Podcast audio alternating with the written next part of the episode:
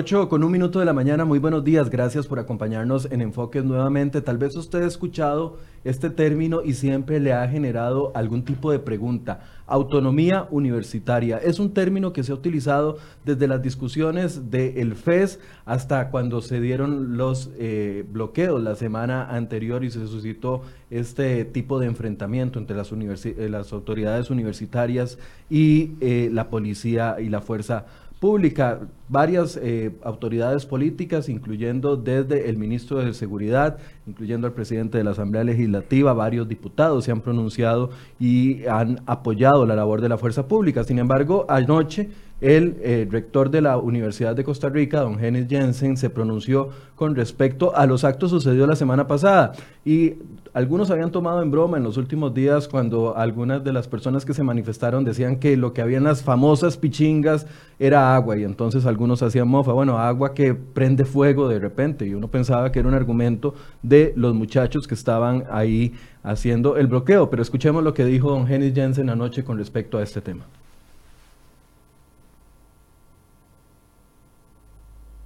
No conozco ninguna prueba de laboratorio que confirme que efectivamente se trató de combustible.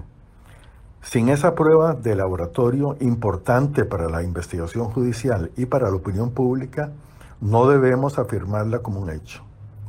Si eso se comprobara por las vías legales establecidas, por supuesto que se debe llamar a cuentas a la persona responsable. Como sucede desde hace décadas, cuando hay manifestaciones estudiantiles como las ocurridas recientemente, se da una comunicación entre la fuerza pública y la seguridad universitaria, no como confabulación, sino por el interés compartido de velar por integridad de las personas. Por esta razón, durante el jueves 21 de noviembre, se acordó entre ambas partes, según lo manifestado por la seguridad universitaria, que si los estudiantes levantaban el bloqueo e ingresaban al campus, no habría intervención posterior de la fuerza pública. La pared humana a que se refiere el ministro, si es que se dio, debe ser entendida en ese contexto. Es evidente que el incendio cambió las cosas. Entre las cosas que cambiaron no se encuentra solo el comportamiento de los manifestantes, sino también de la misma fuerza pública. Por ejemplo, sin motivo alguno, de manera absolutamente gratuita, fue lanzada una granada lacrimógena al jefe de seguridad de la UCR, como puede observarse en un video de las cámaras institucionales. Para mí, eso es abuso de autoridad. Bien, esas son las palabras que decía anoche el rector de la Universidad de Costa Rica por medio de un comunicado de prensa que definitivamente han generado sorpresa en muchos sectores. Bueno, para discutir el tema de la autonomía universitaria desde todos sus aspectos hemos invitado a dos personas que tienen mucho que decir al respecto. Nos acompaña nuevamente don Esteban Alfaro, quien es especialista en Derecho Constitucional, a quien le doy los buenos días y la bienvenida. Gracias, Esteban. Buenos días, muchas gracias por la invitación y estamos aquí con mucho gusto. Y también el diputado Wagner Jiménez, quien es presidente de la comisión que analiza el FES, porque queremos abordar este tema desde la parte práctica, que es lo que se está discutiendo en este momento, hasta otros aspectos donde se ha acudido a la frase que ya yo les decía, trillada de la autonomía universitaria para justificar algunos temas. Don Wagner, buenos días, bienvenido. Michael, muchas gracias y un placer estar aquí. Tal vez empecemos, yo sé que es complicado, pero empecemos definiendo, o tal vez no sea tan complicado, definiendo qué es la autonomía universitaria desde el punto de vista eh, legal, don Esteban. Sí, esa, esa es la pregunta, parece que obligatoria de inicio y, es importante que, se haga. Porque vamos a ver, como usted bien lo dice, hay, muchos, muchos comentarios en la calle, en redes, hasta incluso colegas que utilizan el término y a veces se utiliza para diversos lados sin, sin una concreción clara de qué es. Entonces, perdón. La autonomía universitaria es lo que se conoce en derecho constitucional como una garantía institucional. ¿Qué es una garantía institucional? Una garantía, la, palabra ya mismo viene, viene bastante cómoda para su definición, es cierta protección que la constitución política le da a un determinado ente. Es eso. Y yo creo que en eso podemos estar bastante de acuerdo. Y esa protección, y aquí es donde el asunto empieza a ponerse más delgado y hay que tener mucha atención. ¿Para qué es esa protección? Esa protección es para el cometido de ciertos derechos fundamentales. y ciertos principios. Por ejemplo, en este caso la autonomía, el derecho a la educación y la libertad de cátedra. Ahora, conforme avance pues, los minutos y, el programa, iremos precisando algunos conceptos derivados de esto. Pero es importante que la, gente tenga presente que la autonomía es precisamente eso, una garantía de protección para que las universidades, en este caso, puedan cumplir sus cometidos. Pero no es irrestricta, no es absoluta, no es sinónimo de soberanía, no es una embajada. Y eso, insisto, conforme vayamos desarrollando, hay algunos apuntes interesantes que se pueden hacer, pero la definición sencilla es esa. Don Wagner, usted está en la comisión del FES y la preside, y en esa comisión se ha hablado mucho del tema de autonomía universitaria. Hagamos un primer acercamiento a lo que es este término y cómo lo ha visto usted en las diferentes comparecencias, porque como han ido personas a defender eh, el presupuesto y todo lo que se ha cuestionado alrededor de ello, también han llegado autoridades que tienen muy claro lo que cubre y lo que no cubre la autonomía universitaria. Bueno, en realidad nosotros en la comisión especial que revisa el Fondo Especial de la Educación Superior hemos encontrado contradicciones con respecto a los alcances de la autonomía universitaria. El primer ejercicio que realizamos fue lanzarle una consulta al presidente de la Sala Constitucional, don Fernando Castillo, para que se refiriera a los límites que tiene la autonomía universitaria para nosotros poder realizar un trabajo eh, con base en las delimitaciones constitucionales. Sin embargo, el presidente de la sala constitucional no participó de la audiencia alegando que existe un recurso de inconstitucionalidad presentado por los rectores el año anterior en relación con el presupuesto de la República para el ejercicio económico del año 2019 y eso imposibilitó que la sala constitucional se pronunciara con respecto a, la autonomía universitaria. Sin embargo, yo quiero contarle a los costarricenses que ya existen eh, pronunciamientos y jurisprudencia por parte de la sala constitucional donde efectivamente Michael y costarricenses y señor abogado, hay una claridad de la sala constitucional con respecto al ejercicio de la autonomía en los siguientes términos. Por ejemplo, la autonomía eh, radica en su forma de gobierno y administración dentro de la universidad, sin embargo, no debe quedar exenta del ejercicio presupuestario de la República, no debe quedar exenta de los controles de órganos oficiales como la Contraloría General de la República, y de la misma manera, bajo ninguna circunstancia, la autonomía es un escudo para que no se entregue información pública. Literalmente quiero leer eh, uno de los, de los votos de la sala constitucional en relación con, con, con la autonomía universitaria. Las instituciones autónomas no gozan de una garantía de autonomía constitucional irrestricta, toda vez que la ley, aparte de definir su competencia, puede someterse a directrices derivadas de políticas de desarrollo que esta misma encomienda al Poder Ejecutivo Central, siempre que desde luego no se invada con ello ni la esfera de la autonomía administrativa propiamente dicha, ni la competencia de la misma, Asamblea Legislativa o de otros órganos constitucionales como la Contraloría General de la República. Entonces, aquí, por ejemplo, cuando nosotros conformamos esta comisión para revisar el FES en la Asamblea Legislativa, inmediatamente recibimos una resistencia muy grande por parte de los señores rectores. Yo creo que la autonomía ha servido durante los últimos años como un escudo especial, pero no para los estudiantes, sino para los rectores. Crean tramas legales para justificar todo en nombre de la autonomía. En nombre de la autonomía piden más recursos para las universidades, pero no revisan la situación y los estados financieros a lo interno. Hasta ahora estamos viendo los primeros resultados después de una presión que hemos realizado dentro de la Asamblea Legislativa con la participación de la Contraloría, por ejemplo, donde ha revelado datos muy preocupantes, donde efectivamente estamos muy cerca de ver una crisis financiera en las universidades públicas.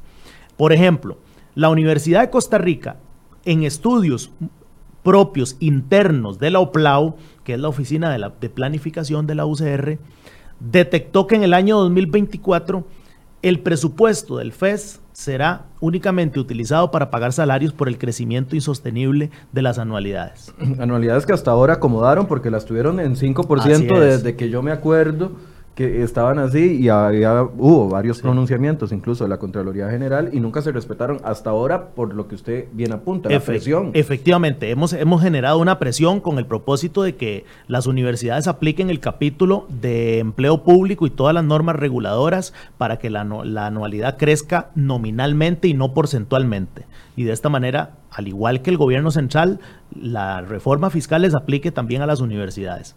De ahí hemos encontrado también otros aspectos muy lamentables. Por ejemplo, hoy las universidades públicas tienen colocados más de 130 mil millones eh, en bonos, es decir, ganando intereses, que les generan eh, rendimientos de 12 mil millones de colones al año. Entonces uno no entiende cómo las universidades piden más presupuesto y piden más recursos y no lo ejecutan. Y lo tienen colocado en la banca pública, así lo admitió el rector de la UCR, don Henny Jensen. Entonces, aquí aparecen una lista de contradicciones, pero también poderes excesivos para los rectores que hoy, mediante el manto de la autonomía universitaria, son poder ejecutivo, poder legislativo y poder judicial dentro de la misma universidad pública. Es una república independiente. Voy a darle un ejemplo. ¿Cómo eh, concentran tanto poder? ¿Por qué son poder ejecutivo? Bueno, porque es el rector, ejerce la rectoría, la ejecución de los planes y programas. ¿Por qué el Poder Legislativo? Porque es el presidente del Consejo Universitario, que es como la representación de, la Asamblea dentro de la universidad. ¿Y por qué Poder Judicial? Bueno, porque los rectores son los que resuelven al final procesos disciplinarios, resuelven eh, actividades meramente del orden jurídico que tal vez don don Esteban nos puede ampliar. Pero entonces, la autonomía universitaria, esa carta sagrada, esa palabra que, para, para, muchos costarricenses es, es sagrada, hoy está siendo utilizada para otros fines que no tienen que ver exclusivamente con la libertad de cátedra, que no tienen que ver con favorecer los derechos de los estudiantes, con mejorar las condiciones de los estudiantes, sino con proteger pluses salariales, con proteger incrementos salariales desproporcionados a la realidad económica del país. Y también se están utilizando con otro propósito perverso como la manipulación de estudiantes para que marchen en contra del de, Estado costarricense ante eventuales recortes que nunca sucedieron. Entonces, en síntesis, ¿usted considera que hay un abuso de la utilización y de la justificación del término de autonomía. Efectivamente, porque no hay una delimitación clara y consistente hasta que la sala constitucional falle en relación con eh, la acción de inconstitucionalidad que presentaron los rectores. Don Esteban. Sí, vamos a ver. Yo, concuerdo en gran medida con lo que dice el señor diputado. En ese sentido hay que tomar en cuenta algunos aspectos, como él bien lo dice, desde el punto de vista legal. Vamos a ver, para, para insisto, volver a la raíz. Eh, ¿De dónde nace este, este tema en la Consti? ¿De dónde? Artículo 84. El artículo 84 no lo revisa y lo que dice es las universidades, de UCR, pero universidades en general, evidentemente, tendrá capacidad jurídica, gobierno y organización propios, patrimonio propio, colaboración de patrimonio por parte de, del gobierno central, ¿verdad? Si uno revisa las actas de la constituyente del 49, hay bastantes discusiones, don Rodrigo Facio, doble segreda, en cuanto al tema del financiamiento principalmente no estaba tan tecnificado el tema del término de autonomía. Que ojo, el término autonomía viene del 40 con la ley orgánica de la UCR, no necesariamente nace en el 49, para tenerlo en cuenta por ahí. De hecho, esto no es un asunto único de Costa Rica. El, el 2710 de la, de la Constitución Española también hace referencia a esto. O sea, eso es un asunto que no es solo un problema costarricense, digámoslo así. Pero ¿qué, ¿cuál es realmente el, el problema? el no sentarse a analizar y de forma transparente establecer el contenido de esa garantía que es la autonomía universitaria. Yo hablaba con un buen amigo del tema y me decía, es que esa carajada tienen que quitarla, me decía de forma coloquial y un poco bromeando. Y le decía, no, no, la autonomía no es que esté mal, el concepto o, que, exista jamás está mal, eso yo no lo podría jamás decir aquí. No, es un concepto que debe existir, debe eh, protegerse la autonomía universitaria, pero, pero con un contenido jurídico, analítico, que respete otros derechos, respete otras competencias. Y aquí quiero hacer una aclaración, voy a tratar de ser lo, más claro posible, vale la redundancia, en cuanto al término de autonomía. Existen tres grados de autonomía en el derecho costarricense. El primer grado es la autonomía administrativa, por ejemplo, la de los bancos. Okay. Eso, ¿Eso qué es? Es establecer su propia dinámica. Así es. Pero los bancos evidentemente están sujetos a políticas del Ejecutivo, están sujetos a determinados eh, eh, planes financieros. Eso no está en discusión en este momento. Ese es el primer grado de autonomía. Un ejemplo, autónomas y los bancos. Segundo grado de autonomía, las municipalidades, que tienen autonomía política y de gobierno. Entonces tienen sus propias autoridades, su propia elección, crean sus propias este, estructuras internas, las municipalidades, y no están sujetas a metas específicas y planes del Ejecutivo, salvo algunos temas de coordinación general, algún tema de transferencias específicas. Ese es el segundo grado. Y la autonomía plena, la tercera en Costa Rica, es la autonomía de las universidades, que es la autonomía de organización. ¿Qué quiere decir esto? Las universidades pueden ellas mismas, como lo estimen pertinente, establecer su estructura organizativa, que es por lo general consejo, rectoría, la asamblea, pero podrían decir mañana no, vamos a hacer un órgano tal y tal. Eso tienen total ellos eh, su autonomía para hacerlo. Pongo el ejemplo, una municipalidad no podría decir, a partir de mañana la municipalidad de, Heredia desaparece el consejo. No, eso, eso no podría decirse así, es totalmente ilegal pero en materia de las municipalidades sí se podría, perdón, de las universidades sí se podría, por esa autonomía que tienen de organización. Es la plena, es la máxima. ¿Qué es lo que ha sucedido? Que a nivel costarricense, a nivel de ciertas autoridades, no ha existido claridad en esta, esta clasificación. Hay un vaivén en cuanto al contenido y lo más importante, incluso algunos respetables colegas han querido establecer como que la autonomía es una especie de mito o como que la autonomía y así lo, alguna, hay un voto por ahí que lamentablemente lo dice, que las universidades son microestados dentro del Estado. Eso no es correcto. Eso no es cierto. puede ser. Eso va contra la propia unidad estatal. Y, caeríamos en, y no quiero sonar jamás trágico ni nada, pero caeríamos en problemas como los que tiene España con Cataluña. No, tiene sentido eso. eso es un contrasentido. Sí, la autonomía es una garantía, la autonomía es muy importante, debe respetarse, pero como todo tiene límites. Esos límites evidentemente son casuísticos, son caso por caso, no son sencillos, pero para eso eh, está la sala, la Contraloría y también el talante ético que tienen que tener las propias autoridades universitarias. Yo trabajé en una universidad cuando era estudiante, era asistente, y caramba, el tema, hay un tema de ética propia de decir, que sí y que no está cobijado por la autonomía. Entonces, insisto, ahora podemos poner algunos ejemplos, pero lo cierto del caso es que, que, sí, que es un concepto que trae dificultades, pero no por eso hay que desterrarlo y no por eso hay que satanizarlo, pero sí pidiendo las contrapartes. Pucha, una, un uso no abusivo de esa cobija. Ahora, cuando hablábamos de libertad de, de cátedra y derecho a auto o libertad para autoorganizarse, eh, especifiquemos qué, qué abarca eso. Excelente. La idea de la autonomía universitaria, como decía al inicio, es que sirva de, garantía para que las universidades cumplan su misión. ¿Y cuál es la, misión de la universidad? Hay muchas, evidentemente, en el campo de acción social, científico, hay muchas, pero lo principal es que haya un fomento del pensamiento libre exento de presiones. Eso, es lo que debería proteger la autonomía. Parte de, ese engranaje está en la propia Carta Magna cuando se habla de la libertad de cátedra. Entonces, ¿qué podemos decir que sí incluye la autonomía universitaria? Pues bueno, la forma de elegir sus, autoridades, la forma en que se admiten o no determinados estudiantes, los dos estudiantes, la administración de sus bienes, el manejo de sus recursos, la promoción de su personal. Perdón, Esteban, voy a interrumpirlo un segundo. Estamos teniendo problemas con la transmisión en Facebook. Parece que Facebook está pegando la transmisión y algunas personas que nos están viendo no están logrando llegar la idea completa.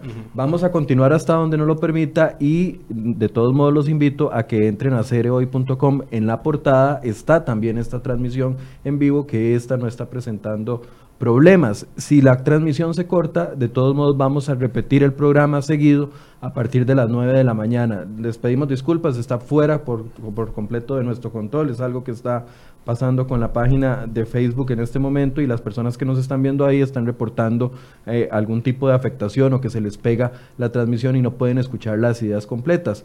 Vamos a continuar aquí un momento más. Eh, si se cortara la transmisión, a partir de las 9 lo vamos a volver a poner en Facebook para que ustedes puedan escuchar la entrevista completa sin ningún tipo de interrupción. Y si quiere seguirnos viendo, continúe en crhoy.com. Ahí está la transmisión puesta en vivo y esa, esa, ese enlace no está presentando ningún tipo de problema. Nada más la aclaración para las personas que nos están viendo y están teniendo esa interrupción a través de la página de Facebook. Continúe, por favor. Básicamente idea es en el sentido de que esos elementos que se incluye o que se implica la autonomía, que a nivel costarricense, tal vez, se decía ahorita, no se ha hecho la tarea de decir qué se implica. nos hemos enfocado tal vez en cierto sector de colegas o de autoridades judiciales en decir que no implica. Entonces, por una especie de descarte, pero como que el asunto sigue, como que le sigue faltando una, una, pata al banco. Claro. y repito, es elaborar sus estatutos, elegir sus autoridades, sus estructuras internas, la forma de emitir sus estudiantes. Evidentemente, todo esto que he dicho, y, lo pongo como ejemplo, también todo tiene límites, porque acabo de decir la forma de emitir sus estudiantes una universidad, funda eso es un disparate, pero tengo que decirlo, una universidad fundamentada en su autonomía no podría decir que no acepta determinado tipo de estudiantes con un tema discriminatorio. La autonomía evidentemente no lo puede proteger. Ese ejemplo tan burdo que acabo de poner tiene que eh, trasladarse a ciertos casos que estamos viendo hoy en el día a día y que están dando problemas. La autonomía no es la pomada canaria para que toda la universidad pueda hacer lo que quiera, no, no si no, esto sería un caos como, como país, ¿verdad? Siguiendo esa línea de ideas, don Esteban, entonces, el tema administrativo, correcto, pero el tema de los recursos, cuando se trata de fondos públicos, aquí, estamos, aquí estamos ante un panorama. Adelante, Wagner. No, yo, podría ampliar y concuerdo totalmente con el, con el abogado Esteban, porque... Eh, efectivamente existe una diferenciación entre la autonomía universitaria y la autonomía eh, de otras instituciones como los gobiernos locales y etcétera. Pero aquí eh, usted está dando en el clavo, Michael, porque efectivamente debemos entender que las universidades públicas de nuestro país se nutren de fondos públicos, es decir, de los tributos que pagan todos los costarricenses de los impuestos que pagan los costarricenses en ventas y en renta en la hacienda pública. Y en deuda. Y en deuda que adquirimos todos los años para financiar el presupuesto nacional de la República. Este año yo soy integrante de la Comisión de Hacendarios y este año el 48% del presupuesto nacional es deuda que tenemos que adquirir para poderle hacer frente al pago de los salarios de los 300 mil empleados públicos y, al y, y a la operación del, del todo el aparato estatal, el Poder Judicial, el Poder Legislativo y el Poder Ejecutivo. Dicho lo anterior, yo creo que efectivamente la autonomía se ha convertido en una máscara de proa para que podamos ocultar algunas insuficiencias y contradicciones que hoy están existiendo en las universidades públicas. Por ejemplo, voy a decirlo eh, con conocimiento de causa y con, y con indagaciones y hallazgos que hemos encontrado desde la comisión del FES. Increíble, pero hoy lamentablemente en Costa Rica, según la OCDE, solo uno de cada diez jóvenes que provienen de hogares pobres logra ingresar a la educación superior del país, a la educación superior pública y privada. Entonces, ¿dónde están los esfuerzos que hemos realizado para aumentar el presupuesto a las universidades públicas si no hemos logrado elevar la cobertura para superar esos datos de la, que la OCDE nos ha revelado? Yo les voy a contar a ustedes que en el año 2010 el presupuesto para las universidades públicas fue de 218 mil millones de colones. Para este año 2020 el presupuesto de la República supera los 500 mil millones de colones. Casi un 200%. Casi un 200% y hemos logrado nosotros detectar que los esfuerzos de la administración de cada una de las universidades por elevar los cupos, más matrícula para más jóvenes y fortalecer los programas de regionalización son muy reducidos en relación con la cantidad de recursos que se les ha aumentado a las universidades públicas. Por eso, Wagner, entonces ahí uno podría pensar, uno como ciudadano y además el Estado como eh, rector y responsable de los recursos que distribuye entre las diferentes instituciones, uno podría pensar de que el Estado tiene voto o al menos voz para decir, mire, le voy a pasar, como en el ejemplo que usted nos está dando, el, presupuesto del 2010 de 200 y resto de, mil, de millones de colones a 500 y resto de mil, pero con estas, y, con estas metas. Porque, Michael, pero tenemos una, situación jurídica que tal vez ahora Esteban nos, nos va a poder eh, validar. El, uno de los problemas que encontramos en la comisión del FES, participó la señora ministra de Planificación, es que hoy la legislación vigente no obliga a las universidades a alinearse a las metas del Plan Nacional de Desarrollo. Mientras no tengamos universidades alineadas con las metas del Plan Nacional de Desarrollo, difícilmente nosotros podemos lograr que el Poder Ejecutivo intervenga y convoque, exhorte a los señores rectores, al CONARE, para que incorpore metas en ampliación de cobertura de las universidades, en, en, fortalecer la regionalización, en los cupos, que haya más becas para más jóvenes. Hoy no podemos hacerlo a través del Plan Nacional de Desarrollo porque la legislación eh, es inexistente.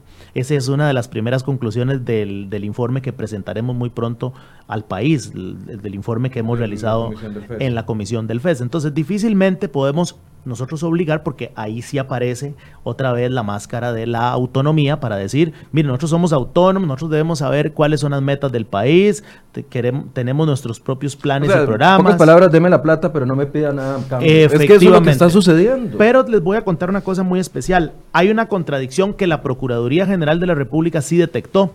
Los señores rectores plantearon una acción de inconstitucionalidad a la, a la sala cuarta para no aplicar la regla fiscal y para no aplicar el capítulo de empleo público para las anualidades, la carrera profesional de todos. Que siguen estando altísimas, más Muy del 3%. Bien. En la coadyuvancia de la Procuraduría, la Procuraduría es clara al señalar que efectivamente existe la autonomía universitaria, pero también hay otro artículo de la Constitución Política, que es el artículo 176, que es sobre el equilibrio financiero del Estado, y voy a leerlo puntualmente señala que el presupuesto ordinario de la, de la República comprende todos los ingresos probables y todos los gastos autorizados de la Administración Pública durante el año económico. Y viene lo más importante, quiero subrayar, en ningún caso el monto de los gastos presupuestados podrá exceder el de los ingresos probables.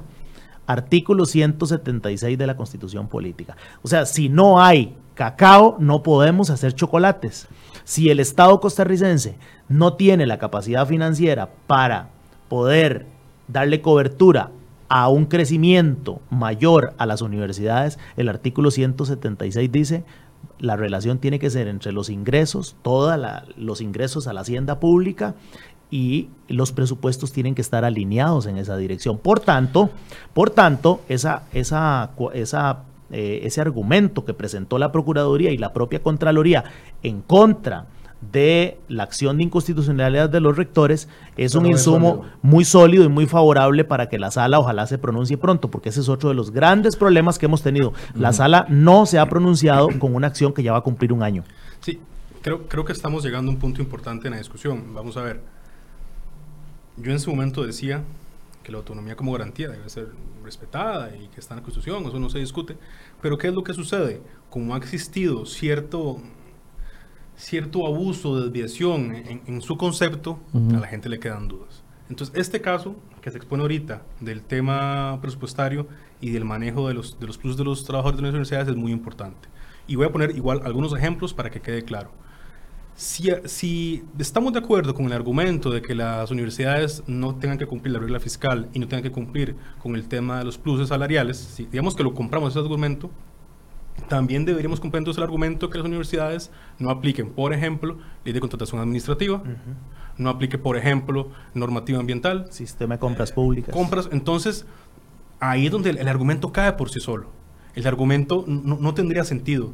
Ya es un abuso ¿Y por qué decimos que es un abuso? Y reitero la, fórmula. Está la autonomía y la autonomía tiene límites. ¿Cuál es el límite en este caso? El buen manejo de los fondos públicos. Es un principio básico del Estado costarricense, que ya la, la, sala lo ha establecido, por ejemplo, cuando se trabajó cláusulas de, de, comisiones colectivas de municipalidades con autonomía. Correcto. Entonces, volvemos a lo mismo. Yo no entré a discutir aquí si, si, lo que la sala hizo en ese caso está bien o está mal, porque es, es otra discusión. Pero si la sala sigue esa línea, de establecer eh, el manejo de fondos públicos y el equilibrio presupuestario como un principio de la Carta Magna, entonces esa acción debería correr la misma suerte y ser rechazada porque las universidades, su autonomía se les debe respetar para todo lo que tenga que ver con libertad de cátedra, derecho a la educación, fomentar investigación, que tengan libre pensamiento, pero no para que con el tema del dinero sean totalmente libres. porque no son, no son un Estado dentro bueno, otro Estado. Pero, pero yo quiero tal, eh, tal vez este, eh, eh, abonar a la discusión. Lamentablemente, en nombre de la autonomía y ese ejercicio que han realizado por años los rectores en las universidades, es que hoy hay alarmas encendidas de riesgos financieros para el año 2024 en la UCR ¿Qué significa ese riesgo financiero que reveló la OPLAO?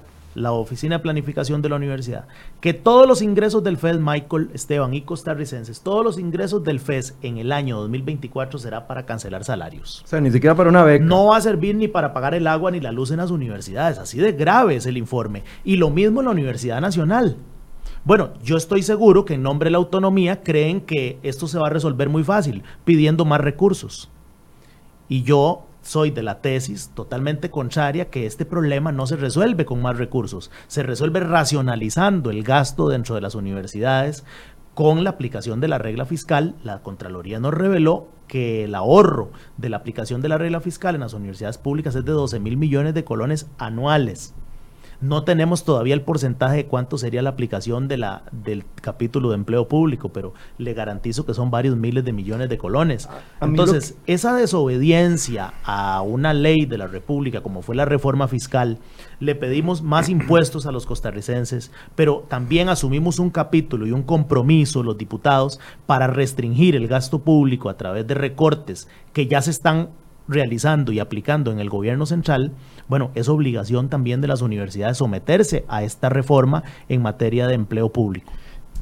A ver, si estuviéramos hablando no de una casa de enseñanza, la principal y la más importante casa de enseñanza que tiene el país, yo entendería de que los sectores eh, estudiantiles, o sea, los, los, sectores que están para abajo de las autoridades defendieran a ultranza el hecho de un concepto, pero de un concepto que les han impuesto o que les han dado a interpretar sus autoridades superiores. ¿Qué quiero decir con esto?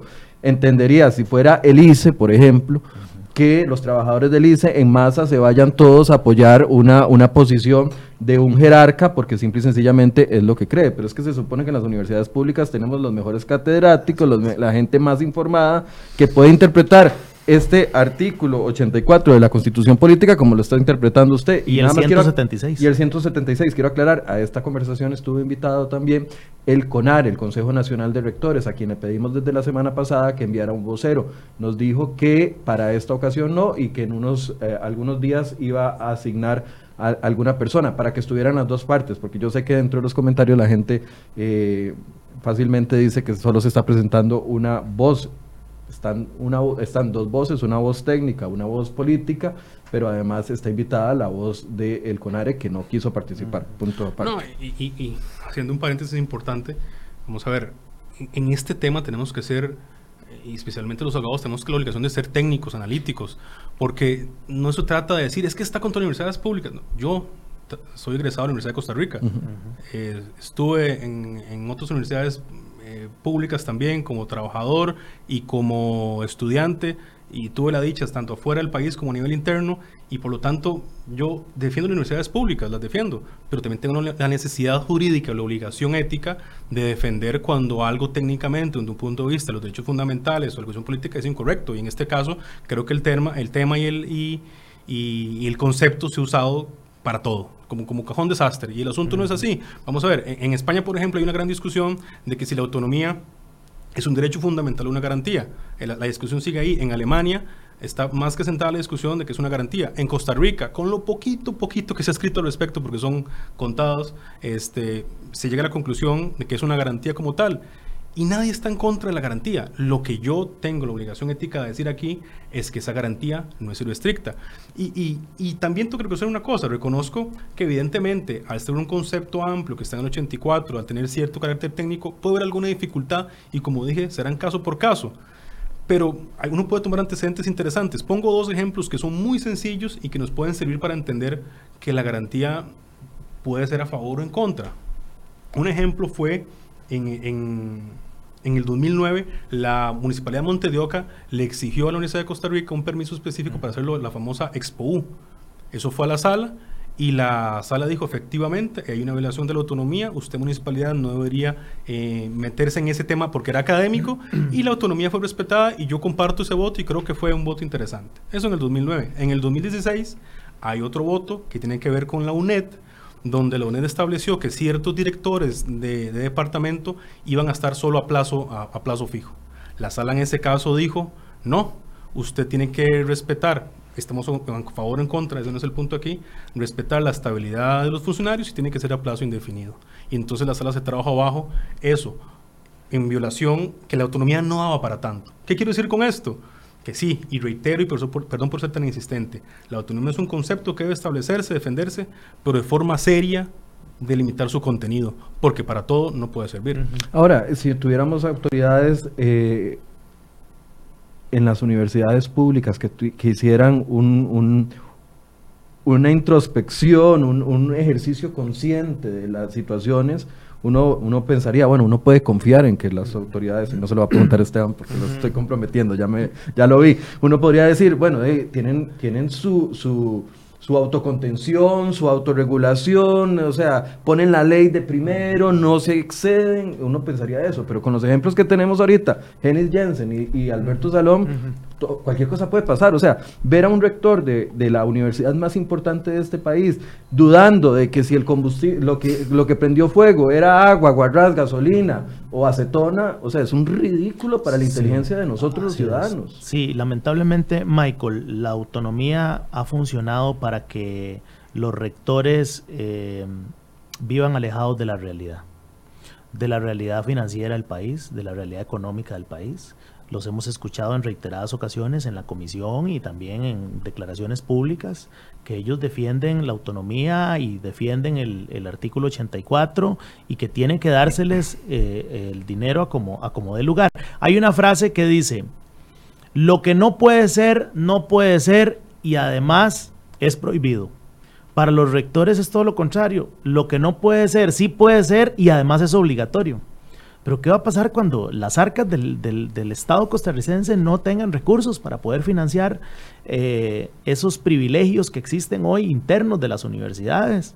Ese crecimiento de las anualidades, esa insuficiencia en el ordenamiento de carreras que tengan una relación con la demanda del mercado laboral, por ejemplo, que es otra de las debilidades. Eh, efectivamente conversamos un poco sobre la alineación de las metas con el Plan Nacional de Desarrollo. Al no existir una obligación en, la ley de la, en, una ley de la República, ellas están exentas. ¿verdad? Por ejemplo, el CONARE, que es toda una estructura eh, que aglutina los rectores de las universidades con superávit de 12 mil millones de colones, un Consejo Nacional de Rectores.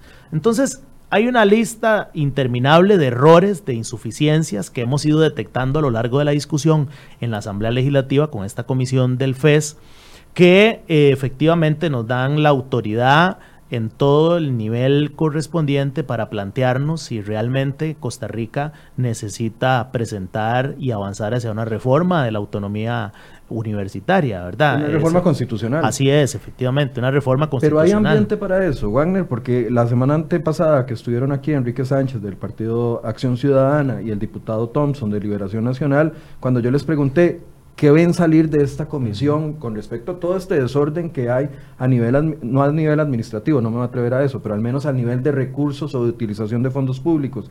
Y cuando les pregunté eso, los dos descartaron por completo de que la comisión vaya ah, enfocada en una reforma constitucional. Bueno, es que la comisión la integran nueve diputados y Esos son solo dos voces. Son solo dos voces. Puede existir perfectamente una visión distinta en la mayoría, ¿verdad? Y principalmente con los últimos acontecimientos que han sucedido, especialmente con la manifestación del fin de semana, de, la semana anterior en la Universidad de Costa Rica, donde pudimos ver a través de los videos revelados por el ministro de Seguridad que efectivamente se atentó contra la vida de un oficial de seguridad de la fuerza pública de este país por parte de un encapuchado que después se determinó que era un estudiante de la Universidad de Costa Rica. Ahora, la vía de la reforma constitucional es una vía larga, que además pasa por varias, varias legislaturas y, lo que, que lo que ustedes pueden poner hoy puede aprobarse en, ocho 8 o en 12 años completamente distinto. Hay una opción paralela que no sea la reforma constitucional para ordenar este asunto, al menos en el tema de recursos públicos? No, lo sé, Michael, porque habría que, habría que conversarlo con los jefes de fracción para ver cuál es la, la, voluntad. Sin embargo, yo sí detecto en la Asamblea Legislativa un interés por reformar la distribución del FES también, ¿verdad? Que es otro de, los, de los problemas que está afectando el crecimiento de otras universidades que también lo vienen haciendo muy bien, como el Instituto Tecnológico, como la UNED, como la UTN que está ingresando eh, al, a, que está ingresando al FES, a la distribución del FES, una universidad muy nueva. Exactamente. Entonces, aquí también se abren otras aristas. Tres rectores de las universidades del país han solicitado una reforma a la distribución del FES. Entre ellos el rector del TEC. Entre ellos el rector del, del, TEC, don Marcelo Prieto de la UTN, y don Rodrigo Arias de la UNED. Entonces, aquí no solamente tenemos que circunscribirnos a la aplicación de la autonomía, sino también a la distribución porcentual del Fondo Especial de la Educación Superior. Don Esteban, ¿es necesaria una reforma constitucional para poder entrar a ordenar estos temas? ¿Considera usted? Sí, yo siento que hay, hay dos vías de solución. La primera es una reforma constitucional, pero no necesariamente encaminada al 84 de la autonomía, sino al 85 del tema de los fondos. Entonces, eh, hay, que, hay que ser sutil con, con, eso. No es, porque igual podría verse totalmente negativo y podría pensarse que quiere buscarse otra razón, no. No es cortar la autonomía o eliminarla. No sé, yo no tocaría el 84, yo no personal. Yo creo que el que ocupa una pulidita es el, el, el, el 85 que ojo, que trae, es, es, una especie de, ustedes lo ven, está, como remendado, porque incluso fue reformado en el 81, 1981, y, y es está una serie de párrafos y, supuestos.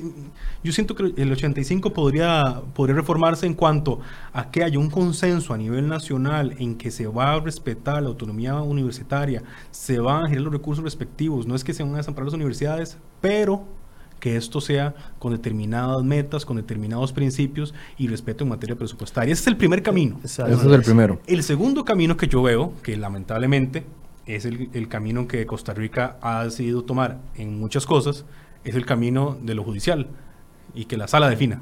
Y a veces ni de la sala hay que ir a la Corte Interamericana, ¿verdad? Aquí nos, cuesta ponernos de acuerdo, entonces lo que le diga la sala, lo que diga la Corte Interamericana, este, es este voto que tenga que salir suponemos que pronto, en cuanto al tema de las anualidades, puede marcar mucho la cancha futuro. Puede ayudar, este tema. puede ayudar mucho para, para, para, tomar otras vías que no, no tengan que ver específicamente con una reforma a la autonomía universitaria. Y lleva usted mucha razón en materia del artículo 85, porque figúrense ustedes que dentro de las mismas universidades existen desigualdades. Veamos cuál es el monto de la beca que recibe un joven de la UCR y la beca que recibe un joven de la UNED. No es lo mismo no es el mismo. Hay una diferencia de más de 100 mil pesos mensual. ¿Cómo es esto? Entonces hay estudiantes de primera categoría y de segunda categoría. No debería existir un sistema para favorecer de la misma manera. Las necesidades no son iguales. No deben pagar el agua, la luz, la comida, el transporte para llegar a la universidad. No es el mismo monto. Entonces, yo creo que efectivamente el, el análisis que nosotros podamos eh, hacer de la realidad de las universidades es muy complejo, muy amplio. Nosotros sí hemos intentado, Michael, Esteban, costarricenses, realizar un debate sesudo, muy profesional. No hemos eh, iniciado la discusión con planteamientos, conjeturas y con imaginaciones, sino con información de los propios órganos oficiales del Estado. Arrancamos con la Contraloría General de la República, siguió el Ministerio de Hacienda, estuvo la, el Ministerio de Planificación, estuvo la propia Procuraduría General de la República. Estos cuatro coinciden, ¿verdad? Así es, efectivamente coinciden en que las Que es difícil, por ejemplo, que tres, tres órganos del Ejecutivo coincidan con la Contraloría General de la República. Claro, y hubo una, una coincidencia. Y, por ejemplo, una de las recomendaciones del Ministerio de Hacienda fue que las universidades deberían pensar en cómo generar sus propios recursos. La famosa frase de Rocío Aguilar claro, que cayó como un balde Muy fuerte. Yo la semana anterior estuve en dos universidades en Corea del Sur y las universidades allá tienen sistemas de negocios con la empresa privada, con el sector público, venden servicios y hoy únicamente el 10% de los recursos en las universidades proviene de fondos propios o de o de adquisiciones y, generaciones auténticas ahí a lo interno, la mayoría del financiamiento es del FES, de los recursos que pagamos los costarricenses. Es decir, hay que entrar en un estado de conciencia mayor.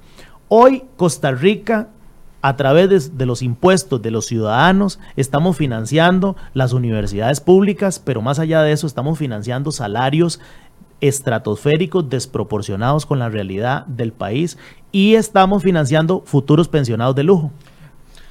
Don Esteban, ya hablamos del tema de eh, el tema monetario, por así decirse, el tema presupuestario. ¿Qué pasa en el tema de lo que sucedió la semana anterior cuando dos o varios guardas de, de, la UCR toman la decisión de cerrar los portones estaba, o abrirlos más bien para que entraran, lo que claramente solo en, solo en la República Independiente de San Pedro esos no son vándalos y eso no es gasolina, pero en el resto del país todo lo demás lo tenemos claro. ¿Qué pasa en esos en esos en ese en ese ambiente? La, la, la fuerza pública pudo haber abierto los portones, entrar, detener a la gente que se estaba encubriendo ahí ¿Qué dice la Constitución y las leyes con respecto a esto? E-, ese tema es muy importante, Michael, y vamos a ver qué chico se lo toca, porque sí, nos hemos enfocado en el tema económico, que es, es, importantísimo, porque nos afecta a todos, pero este tema, el tema policial, por, ponerle algún nombre, este, lamentablemente ese tema no es nuevo.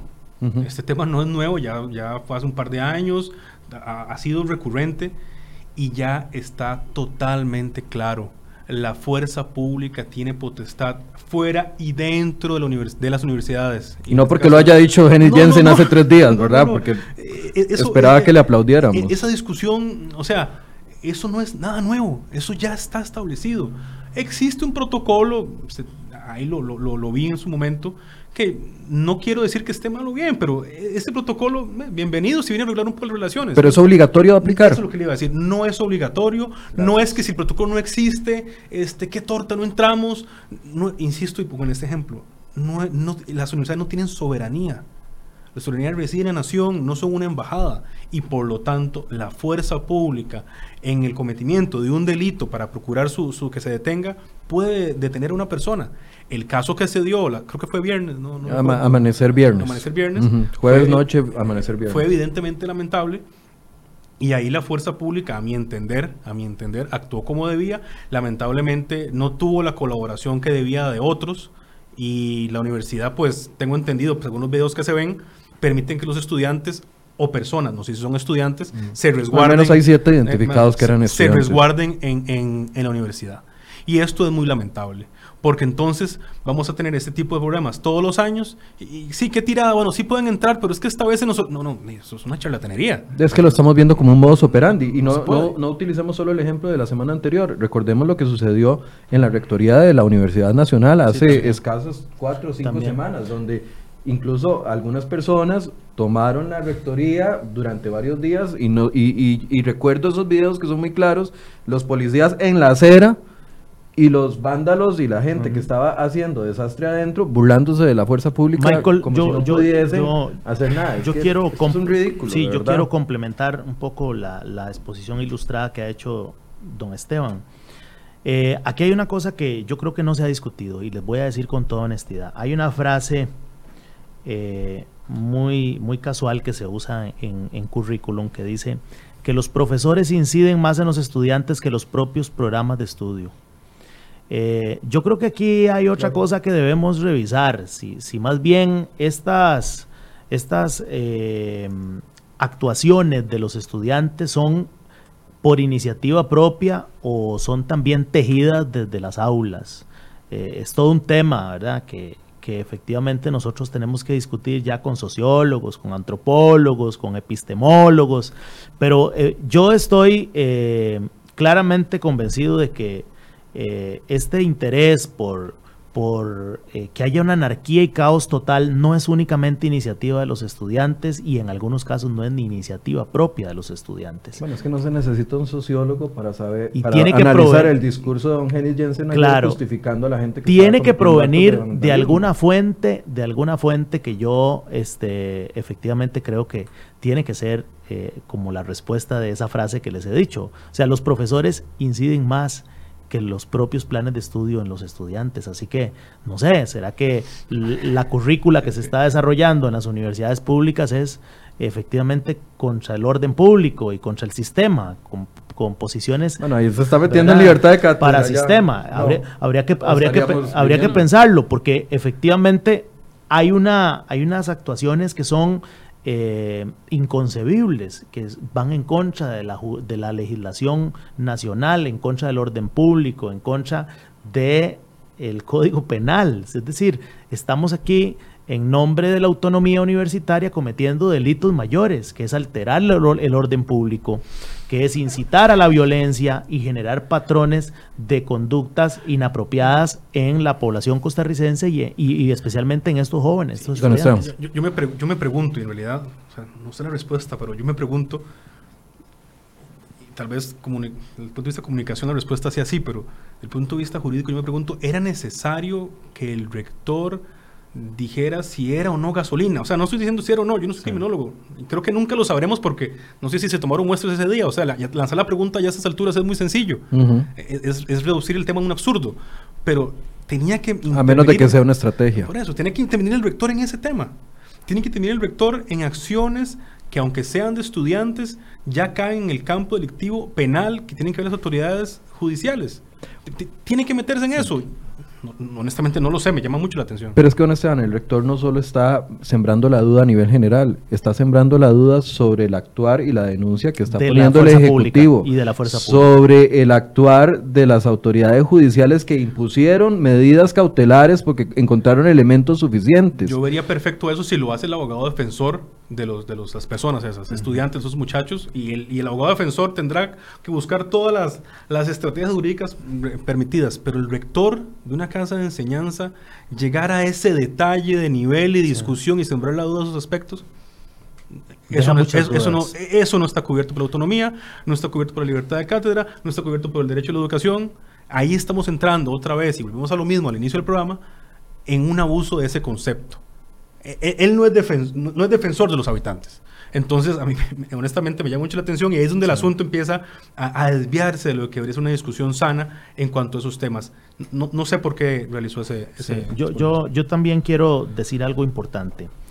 Eh, es un grupo muy reducido de estudiantes que se han comportado de esa manera. Yo he conversado con estudiantes que también me han contado experiencias eh, muy distintas y también muy preocupados y molestos porque no han podido asistir a sus lecciones, no han podido terminar la planificación de los cursos y no han podido atender sus obligaciones académicas porque las universidades han estado paralizadas, porque las universidades eh, durante un periodo de tiempo muy, muy extenso eh, estuvieron fuera de servicio en algunos casos, ¿verdad? Y yo creo que efectivamente también hay que alzar la voz en favor de los estudiantes que sí están aprovechando los recursos del país, que el país está pagando para que existan universidades públicas al servicio de, de esta juventud costarricense. Entonces, yo creo que tampoco es correcto generalizar y condenar la palabra estudiantes, porque es un grupo muy reducido y casi que entran en la esfera de la anarquía y el caos. Hoy se ve envalentonado por el respaldo que le está dando las palabras de Jensen. Sí, por Como se vio fortalecido el grupo de estudiantes de la Universidad Nacional con el actuar del rector de la Universidad Nacional. eso es indebatible. O sea, ellos están,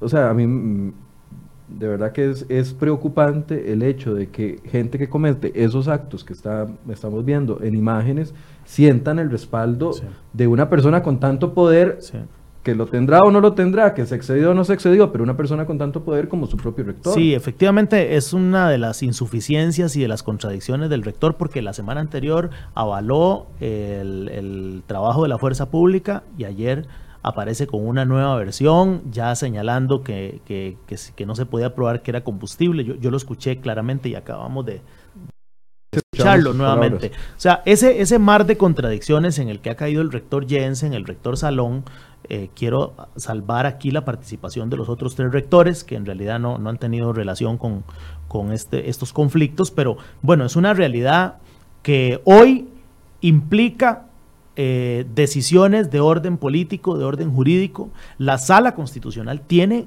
y yo ojalá que me estén escuchando los señores magistrados de la sala, tiene que pronunciarse pronto con respecto a los alcances de la autonomía para aplicar eh, la reforma fiscal, por ejemplo. Ya no serviría de insumo para poder orientar las decisiones en hacia dónde puede llegar la autonomía universitaria. Porque eso evitaría, Michael, que también se vaya generando una ola de nieve y de rechazo contra las universidades públicas, que yo tampoco estoy de acuerdo, porque son casas de enseñanza, son, son instituciones de prestigio, incluso beneméritas de la patria, de orden eh, prioritario para el desarrollo del país, es la formación de la, de la, del capital humano de nuestro país. Entonces, tampoco podemos caer en una fase de, rechazo a las universidades públicas por unos cuantos eh, eh, vándalos que están haciendo desorden y alterando el orden público. Por eso yo creo que va- efectivamente... vándalos físicos y vándalos intelectuales. Intelectuales también. Entonces yo creo que debe existir un pronunciamiento muy, muy eh, acelerado, pronto, oportuno de parte de la sala. Han pasado muchos meses desde la acción de inconstitucionalidad que presentaron los rectores para poder señalar cuál es el camino para terminar este conflicto con las universidades. Va- vamos concluyendo. Quiero darle a don Álvaro, eh, a, perdón, a don Esteban un espacio también para que pueda, él había preparado toda una presentación con respecto a la autonomía y no sé si han, han quedado algunos temas por Sí, fuera. sí. Eh, eh, vamos a ver. Y con esto hago una síntesis y, y creo que ya se ha abarcado todo lo que yo hemos comentado y lo que yo ten- tenía en mente. Es, es lo siguiente. Y, y lo hablamos en la, en la vez anterior con estos temas hay que tratar de separar las pasiones de lo técnico jurídico. En especial los que estamos del lado académico y los del lado intelectual tenemos esa obligación, esa doble obligación. Es, es una exigencia que tenemos. Entonces, ni sirve caer en una campaña de desprestigio. Es que las universidades no sirve eso, de nada sirve. No, no, no. Ni- aquí, no, aquí no ha pasado eso, evidentemente. Ni tampoco sirve decir es que están contra la autonomía. Eso no sirve. ¿Qué es lo que ocupamos? Que la gente se siente y de un punto de vista honesto y ético reconozca qué sí es y qué no es, qué implica y qué no implica la autonomía. Ya aquí se ha dicho, en materia de fondos públicos y en materia de persecución policial en delitos, que son solo dos ejemplos de los 50 que podemos dar, la, la autonomía no los cubre, no los cobija. Un asunto está pendiente en la sala y otro está pendiente en los tribunales y un poquito caliente con las palabras del señor rector. Pero lo cierto del caso es que esos dos temas en particular no tienen nada que ver ni están cubiertos por la autonomía universitaria, que en su momento se pensó, y con esto hago la síntesis para ir cerrando, que en su momento se pensó como una especie de, de- de escudo contra el ataque del libre pensamiento o el ataque de la libertad de cátedra, que no son aspectos que, vemos, que, que están, se, se están viendo vulnerados en estos temas.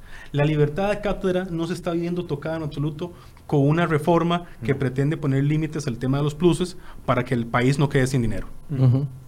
Es- O una reforma que está buscando la, la optimización del uso de los recursos sí, públicos. En ningún momento. Este, no se toca la autonomía cuando un policía persigue a un presunto delincuente, digo presunto, este, a efectos de detenerlo, eso no viola la autonomía. Entonces, vamos viendo el tema caso por caso, dejemos de lado las pasiones y lo importante es que, que la sala en este caso ojalá resuelva pronto para que por lo menos ya se vaya aclarando un poquito un tema. Porque sí, eh, uno podría valorar la reforma del 85, pero políticamente y en estos momentos es, no siento que sea tan viable. O sea, sería ideal en un mundo perfecto, pero tal vez no sea tan viable. Entonces, dejemos de lado las pasiones y analicemos los temas con, con profundidad. Lo que le digo yo a los que, a los que somos abogados en temas de derecho público. Don Warner, Sí. a modo de conclusión Sí. de lo que puede salir o no de la comisión, ya usted dijo Sí. algo importantísimo. Si tan solo las universidades públicas se alinearan al Plan Nacional de Desarrollo, estaríamos hablando de otro tema completamente distinto. Bueno, Michael, Esteban, costarricense, nos preocupa el futuro de las universidades públicas, el futuro de su sostenibilidad financiera, las amenazas de que caigan en un default financiero y que no tengan cómo poder continuar becando los estudiantes en el año 2024, la UCR, y en el año 2028, la Universidad Nacional, nos llenan de preocupación en la Asamblea Legislativa. Creemos que las universidades públicas son estratégicas para el crecimiento económico, para la estabilidad social del país.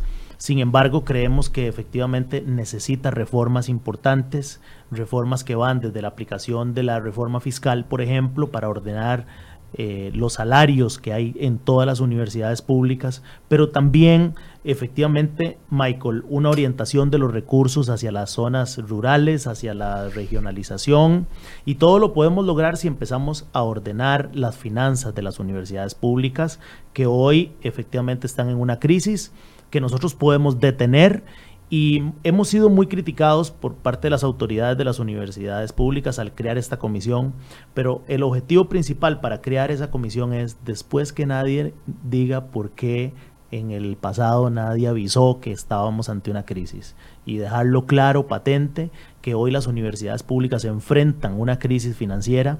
Que, ellos mismos se han construido. Que ellos han construido, que hay privilegios dentro de las universidades públicas, salarios estratosféricos, futuros pensionados de lujo, que se pagarán con los impuestos de los costarricenses y esto hay que detenerlo esta herida y este, este, estos borbollones de dinero tienen que orientarse hacia los estudiantes, hacia becas, hacia las sedes regionales y nosotros no vamos a quitar el dedo de ahí. Ahí ha sido la misión que hemos tenido en la comisión del FES y ahora en el marco de la autonomía universitaria, pues también aportar a la discusión que es un tema de capital importancia para el país. Y vean que la noticia no frena. Mientras nosotros estábamos aquí discutiendo el tema, el OIJ está decomisando en este momento uniformes de la policía con eh, rastros de gasolina para aportarlos como prueba.